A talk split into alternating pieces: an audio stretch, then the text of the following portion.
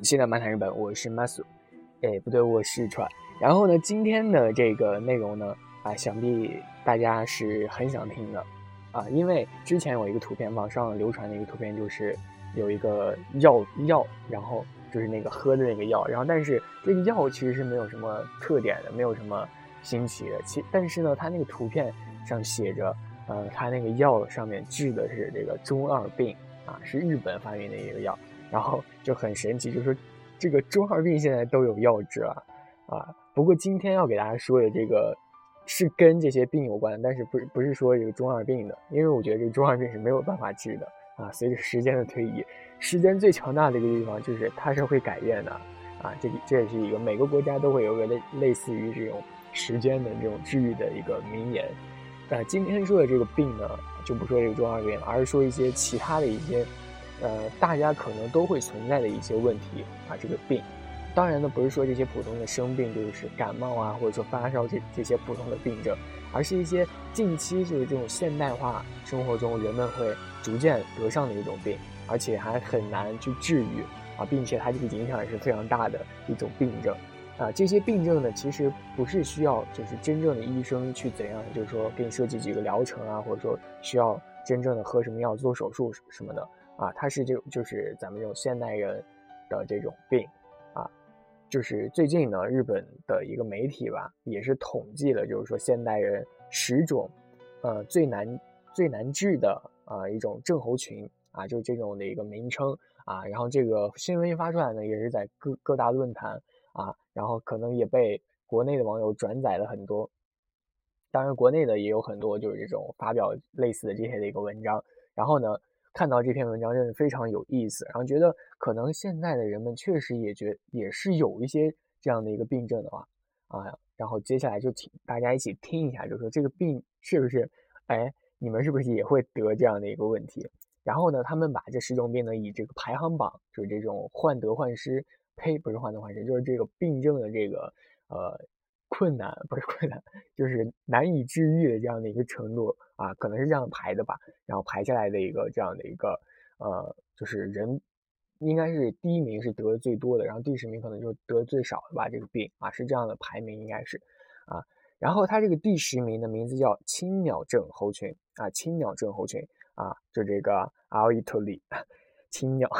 啊，它这个症状呢，其实是它。描述的是多，就是多数发生在一个上班族的一个身上。他们这个症状什么，就是常常怀疑自己啊，就觉得现在的自己是真正的自己吗？啊，偶尔也有点这个中二病的一个意思。他们就说，哎，现在难道这个现在的我就是我的全部的实力吗？然后他们就没有办法接受，就是说现理想，他们觉得非常的完美，但是现实是被上司经常打压，被老婆经常骂啊，啊，还要每天做饭啊，这样的这样的一个。现实就反差是非常非常大的，所以他就处于一种不停的就是怀疑自己的人生，然后不停的可能还要就是跳槽，然后换公司换工作这样的一个状态啊，这个呢就是呃俗称青鸟症候群啊，就是这样的一个状态。可能你觉得你有没有人是这样的一个症状啊？这个呢是患的人是比较低的，是十个里面最低的一个叫青鸟症候群。那第九呢是这个刺猬症候群啊，亚麻拉系这个刺猬症候群，它呢这个是怎么说呢？是非常，它这个症状就是非常害怕了，就是别人会对自己造成伤害。因为你想嘛，它既然叫刺猬症候群，就是刺猬嘛，全是刺，然后平时它会把那些刺缩起来，但是一有人过来靠近它，它就会把那些刺伸出。张开，然后就会去攻击那些，也不是攻击吧，就是反正不让你靠近这样的样子。他这个正呢，也就是就是非常害怕别人会对你造成伤害，所以会产产生防御啊。然后你也会反过来就是防御周围的人，可能还会攻击周围的人啊。不知不觉呢，就觉得没有人会跟你靠近了啊，除了和你一样的人，就两个刺猬在一起。当然，两个刺猬在一起可能还是会伤害到吧啊，这个我也不太清楚。然后呢，他就是这个正的。本质就是会把自己变得非常的孤立啊，也非常害怕，就是跟别人进行往来啊。这个呢就是亚麻拉西，可能很多人我觉得这个病它排在第九位，就是说这个人是呃就是比这个青鸟是多一点的。但是我个人认为啊，就是这个刺猬症在咱们平常我觉得还是症状还是蛮多的，可能天朝的人更多有患有这个刺猬症候群这样的一个病吧。这个我觉得是比较好的，呸，不是比较比较多的。那第八名呢是这个大目标放弃症候群啊。这个什么是大目标放弃症候群呢？啊，就这个这个这个就是阿基拉梅利奇啊，这个阿基拉梅利奇这个病呢，意思就是指就是像是呃比较像是一种会放弃大型购物计划的这样的一个病啊。比如说你要平时攒了很多很多钱，你要去买房子，还要去买车啊，等等等等。平时是想着，一般人就是结婚之后都会想买房买车嘛。当然现在呢，很多情况当然是你有房有车才能结婚，对这个也比较痛苦。啊，这个呢一般，当然也存在一个结了婚才会去买房，或者说啊近期的目标是想买房买车，想买这种大物件这种大目标的东西。啊，但是呢，很多啊就有这种就不想买这些东西了，因为太难攒了这些钱啊，于是呢就开始在小的地方啊就放弃这些大东西的购物。啊，就开始在一些小的地方开始花钱，因为大家都知道这个花钱不是很爽嘛，啊，谁都知道这个花钱是非常非常的爽，然后挣钱也是为了更好的花钱了。他这个大目标放弃之后，可能，就是把一些，呃，还很远的这个目标放弃，然后开始买一些小东西满足自己，啊，非常的快乐，啊，也就是不会去啊完成一些大型的目标这样的一个事情。这个呢就是大目标放弃症候群。啊，这个呢，可能国内的这个还是比较少吧，我感觉，呃，但是我，但是可能，呃，可能还是蛮多的吧，因为现在这个月光族还是怎么样，可能最近这个月光族比较少，因为以前这个月光族真的非常多，然后还有一些小孩最近这个，啊，尤其是最近这个过年了啊，这个，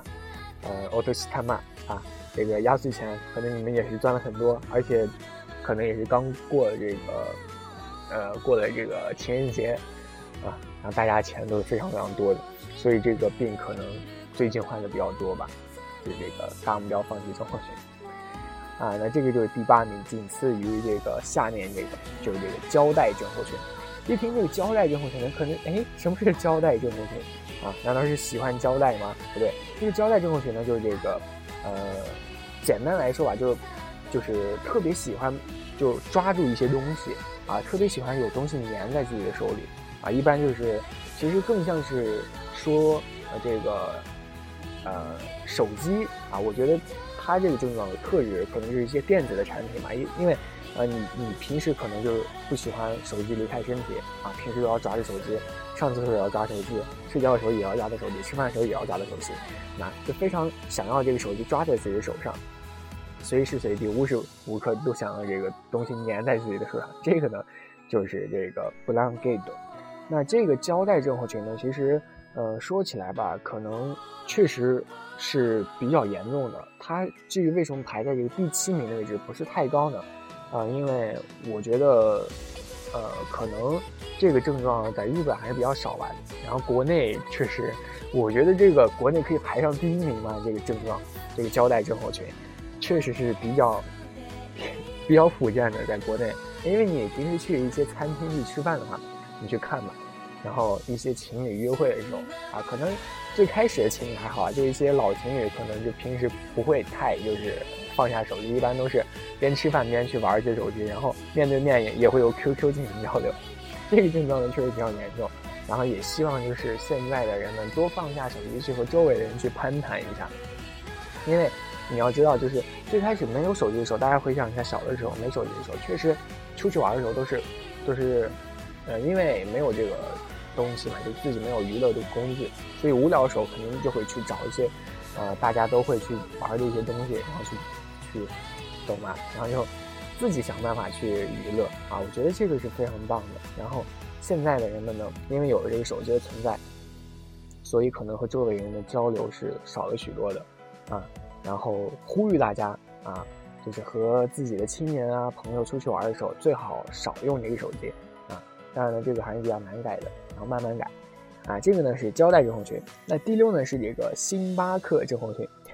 ，Starbucks 啊，这个星 星巴克是什么鬼？星巴克啊，这里写着就是这边指的这个星巴克呢，指的并不是真正的这个星巴克啊。不知道大家在这个去星巴克的时候有没有这样的一个。呃难处啊难堪之处，就是你在星巴克的时候，因为一些平民去星巴克的时候，就像咱们这种平民啊平民去星巴克的时候，可能就觉得一进一进门啊 好贵啊啊可能会存在这样的一个状况。然后呢，或者说呃你平时去消费的时候会点很点几杯咖啡，再点几个这个甜品嘛，然后吃的时候可能你去选择的时候觉得哎。点两个不够，然后要要再点一个啊，或者说点一个我还要再点一个，这样的情况呢，可能你就多点了。然后因为你挺想吃的嘛，然后多点就会觉得，哎，你这个选择比较多，它这个琳琅满目的挺多的。然后它这个价格也不是特别的便宜嘛。然后你点了之后，然后已经送过餐来了，但是你吃完了之后觉得有点意犹未尽啊，但是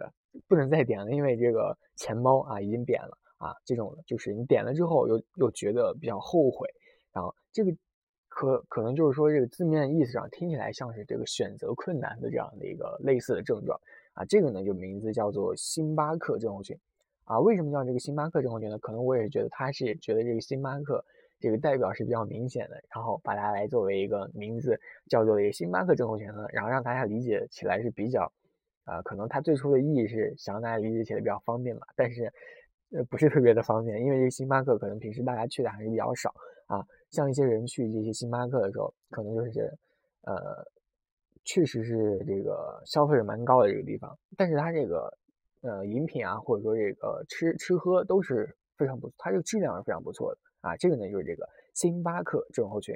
啊，这个呢说了这个五个症状，我不知道大家就是有几个人是有有这些症状的，而且可能是不是有些人这五个症状都存在啊？这种人我觉得。是存在的，是存在的，但是呢，不要觉得自己没有办法去治疗了，这个还是可以的，这个可以治疗的啊，可以治疗的。因为最开始和大家已经说了，就是，呃，这个病是不需要医生去治的，需要从自己的心理上啊去治，嗯，就是这样。然后呢，大家这个这个呢，先给大家说五个，之后呢，说这么多病，可能大家已经很抑郁了啊，让我说的抑郁了啊，先听会儿歌吧。道もきっとどこかへ続く。あの頃の私たちは今いる場所もわからずに暗くて見えない道星を探すように胸の奥の夢を手がかりにしてた。辛い。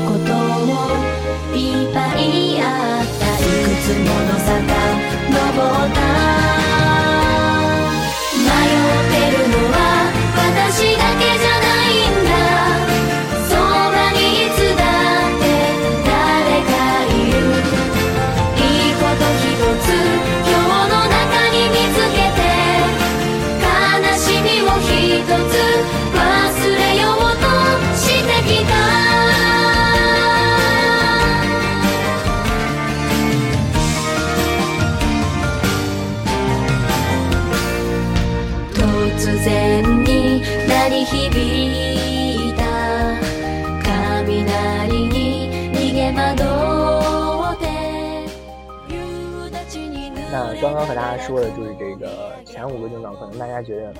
呃，已经很多人已经抑郁了，被我说的啊。然后接下来呢，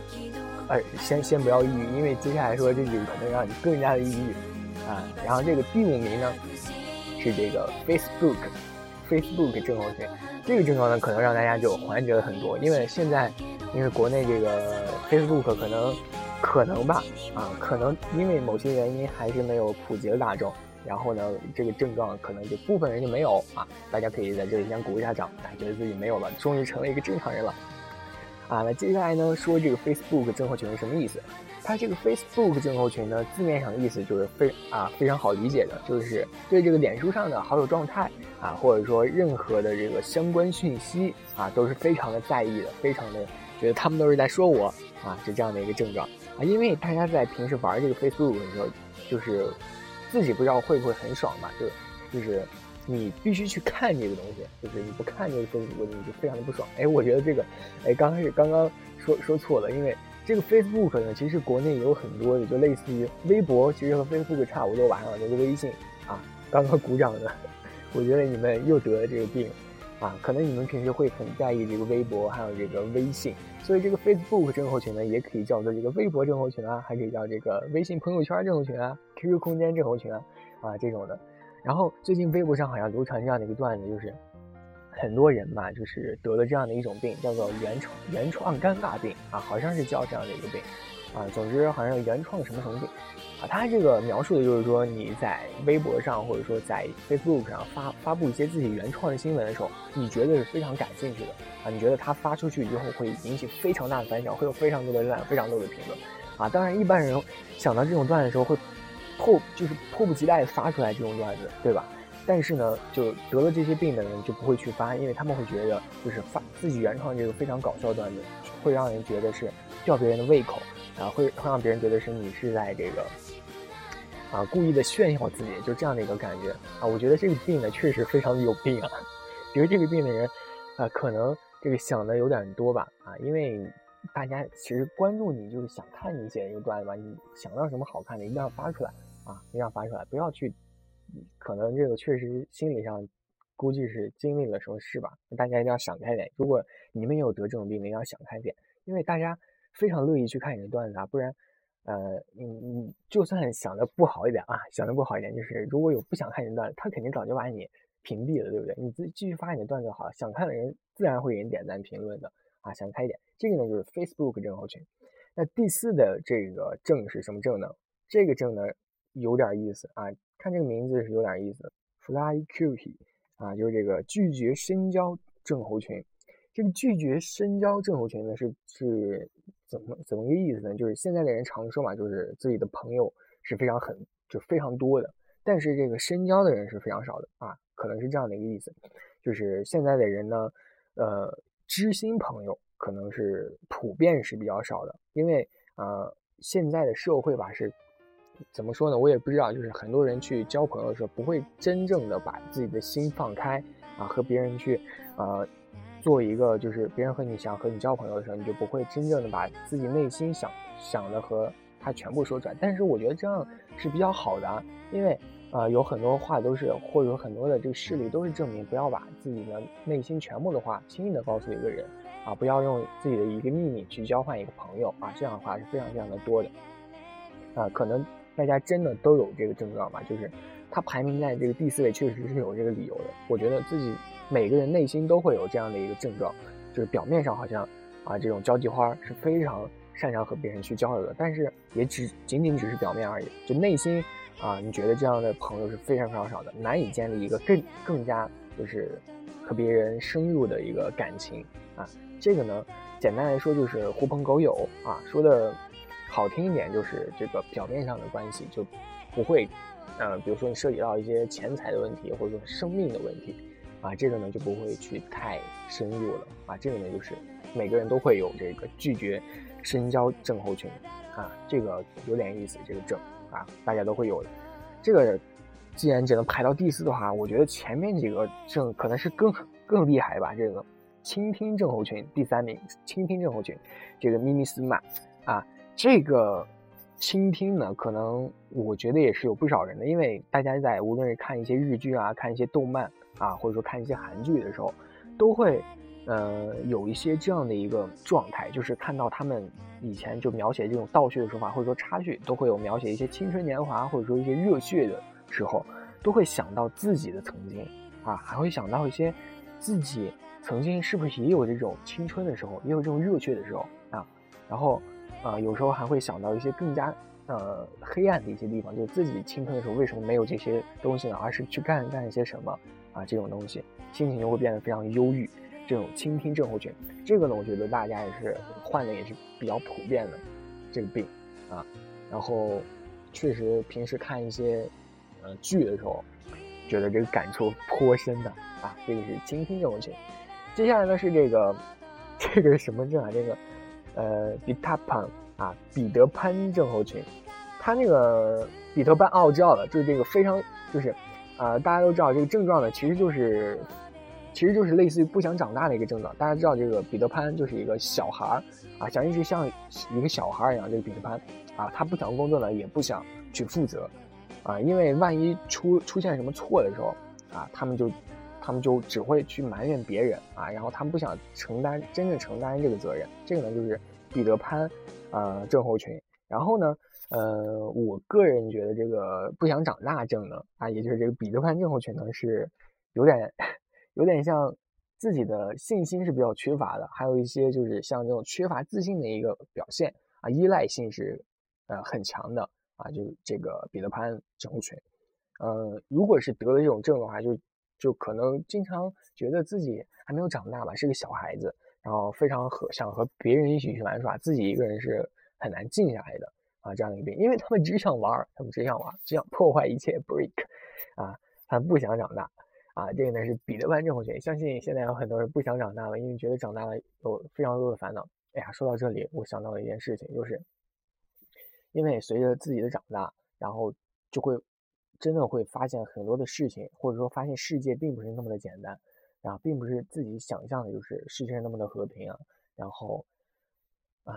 就是类似于这种的啊，可能有些人还会觉得家庭并不是那么的美满，然后可能朋友并不是那么的好啊。就是这种的事情，因为这些事情真的会随着你长大，会慢慢的了解到啊，真的是一瞬间你会了解到这些事情，然后啊，心情可能有的时候会变得非常的沉重。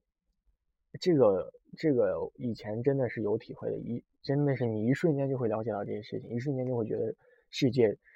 啊，就举个例子来说，就之前那个法国啊，法国巴黎不是有那恐怖事件的发生嘛，然后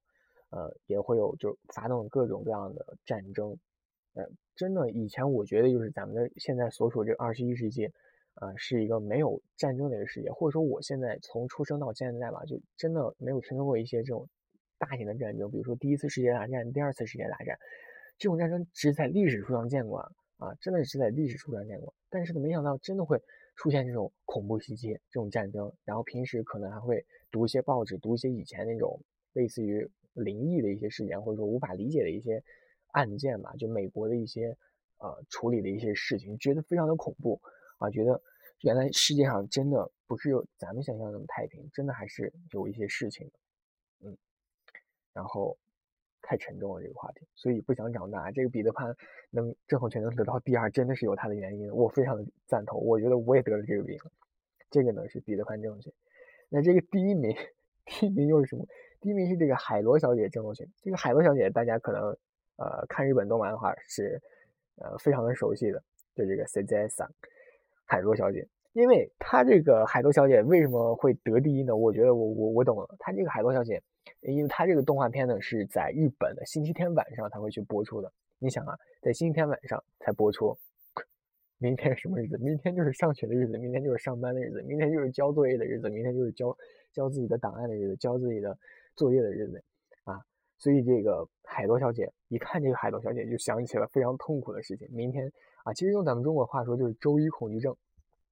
啊。相对来说还有个周三这个驼峰日啊，还有这个周五的非常爽的这样的一个啊，期待周六周日这样的一个日子。这个海鸥小姐症候群确实因为日本的这个工作压力比较大嘛，大家都知道生活节奏是非常快的，所以呃，一想到明天是。自己的上司要来骂骂我的日子，还有自己的老师要来收作业的日子，小组长要说交作业啊，老师要说你起来背一下背一下这篇课文啊，这种日子真的是非常的痛苦啊。虽然说今天是礼拜天，但是为什么要想明天这么痛苦的事情呢？今天为什么要这么痛苦呢？然后我小时候其实也有这样的一个梦想，就是想啊，不对，我小时候有这样的一个建议，就我我要当上国家主席的话，或者说我要当上这个教育局主管的话，我一定要让礼拜一的第一节课一定要十点再上。因为，呃，礼拜天，因为是礼拜天啊，按理来说应该要嗨到晚上才行啊。因为十二点之前都是礼拜天啊，为什么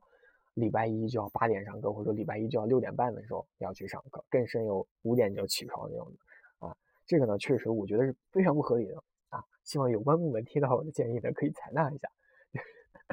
啊，这个呢是这个海螺小姐症候群，我个人觉得这个症状也是可以排得上第一的，排上第一也是有可能的。啊，不是有个他已经排上第一了啊，我觉得也是非常有道理的。这个在在上已经成为了很多人的这个内心深处的恐惧啊，啊，非常的郁闷。这个呢就是日本统计的现代人十种难治的症候群啊啊，大家可以叙述一下自己得了几种病。我个人觉得我得了三四种吧啊，这个症状呢不晓得你们呃我觉得是比较难治的啊，可能会伴随我一生吧。啊，今天给大家说了这么多苦闷的这个内容，非常的抱歉。然后大家可能接下来去寻一些开心，或者说听一些我之前的节目，非常高兴一下。今天呢说这么多，并不是我，并不是我故意的，只是想大家认识一下自己内心深处真实的自己，一本正经的胡说八道。好，那本期的节目呢就到这里。然后大家如果有兴趣的话，请点一下订阅，或者说推荐给朋友呢。嗯，呃，再见，撒由那拉。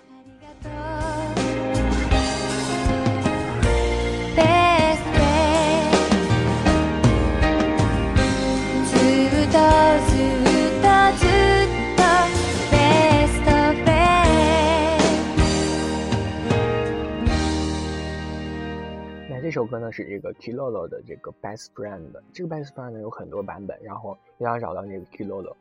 啊，他唱的是这首歌啊，不要找错了。